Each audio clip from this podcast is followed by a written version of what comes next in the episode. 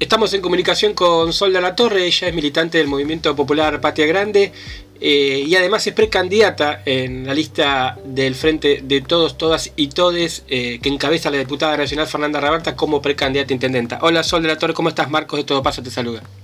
Hola, ¿qué tal Marcos? Bien, muy bien. Bueno, agradecerte estos minutitos y bueno, en principio preguntarte, bueno, contanos cómo surgió esta idea de, aparecer en una lista. Eh, para poner un poco en contexto, Juan Grabois, que es el referente o uno de los referentes principales de, Patria Grande, fue uno de los primeros que acuñó la idea de que eh, Cristina tenía que estar dentro de la fórmula de la principal fuerza opositora y a partir de ahí, bueno, eh, se empezaron a tejer algunas cuestiones acerca de, bueno, si Juan iba a estar o no, pero lo cierto es que eh, aparece Sol de la Torre en Mar del Plata y bueno, contanos un poquito eh, esa experiencia.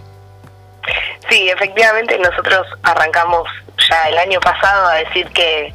la única forma de ganarle a Macri era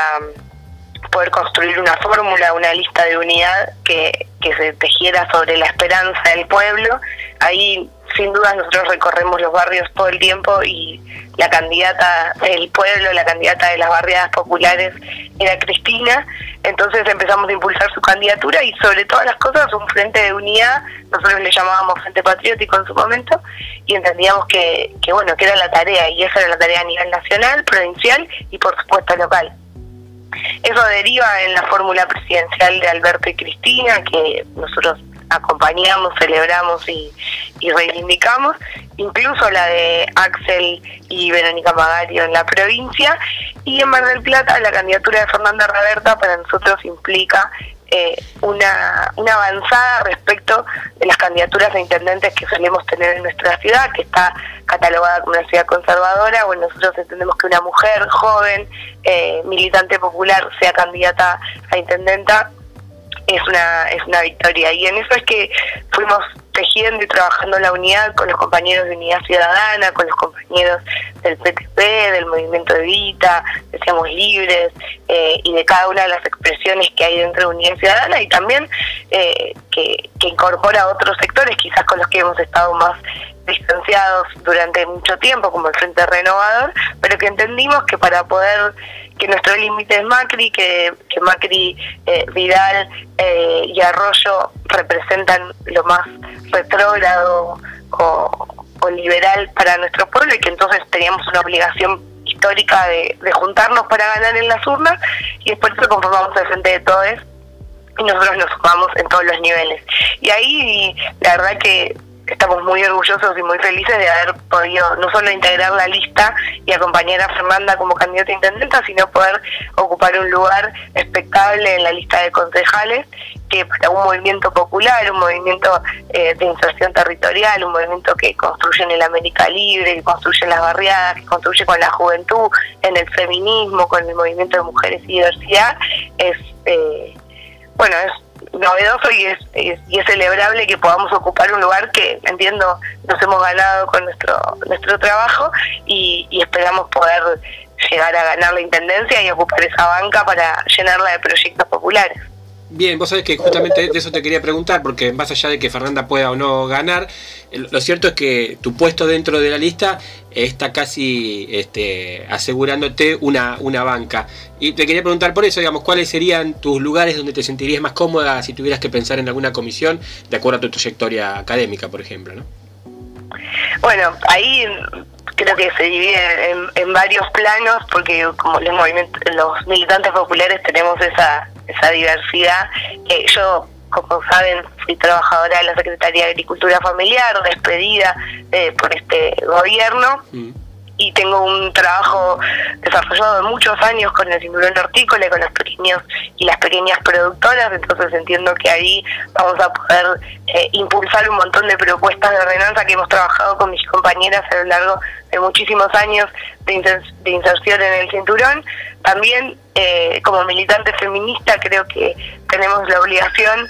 no solamente de impulsar ordenanzas, porque en nuestra ciudad tenemos la emergencia de violencia de género, tenemos el observatorio, tenemos un montón de avances en términos de, de ordenanzas, que por supuesto tienen que ser muchas más, y hay muchos proyectos de refugios, de promotoras de prevención de violencia, de asesoramiento y acompañamiento, de la dirección de la mujer, pero que eso tiene que ir acompañado de una pelea, de, una disputa de correlación de fuerzas para que tenga presupuesto, para que tenga políticas públicas, para que haya trabajadores y trabajadoras que puedan desarrollar esas ordenanzas que como movimiento impulsamos. Eh, y después un lugar eh, que sin dudas me toca, que es el de la juventud, una juventud que no, no viene ocupando lugares de representación política, que en general somos el futuro, pero nunca estamos considerados como presente y que venimos siendo a, lo largo de la historia los sujetos protagónicos de los procesos de cambio y de transformación. Entonces, desde ahí, de la experiencia del Centro Cultural América Libre, de la juventud rebelde organizada en los barrios, de, de combatir eh, el, el destino casi digitado para los jóvenes de la barrera populares con respecto a la droga y al, y al delito. Nosotros venimos organizando, eh, tenemos experiencias de organización popular donde eh, a esa a ese sistema, a esa, ese destino casi digitado por el Estado y por, por el sistema político, nosotros lo enfrentamos con organización, con pibes que salen del consumo, con pibes que se organizan y consiguen trabajo o generamos puestos de trabajo, eh, o, la cultura popular como una herramienta de inserción y entonces los talleres de cultura en los barrios. Bueno, sin dudas creo que va por ahí, ¿no? El cuidado del medio ambiente, el sistema productivo, el feminismo, la juventud. Eso serían la, lugares. La última, y para agradecerte, Sol, tiene que ver con el, mañana. Hay un acto en Mar del Plata donde viene eh, por primera vez como candidato eh, Alberto. Contame un poquito sobre eso. Sí, efectivamente va a ser la primera vez que viene Alberto eh, a Mar del Plata y también tengo entendido que es el primer acto en conjunto entre Axel y, Alberto eh, de campaña y bueno, nuestra ciudad como siempre es eh,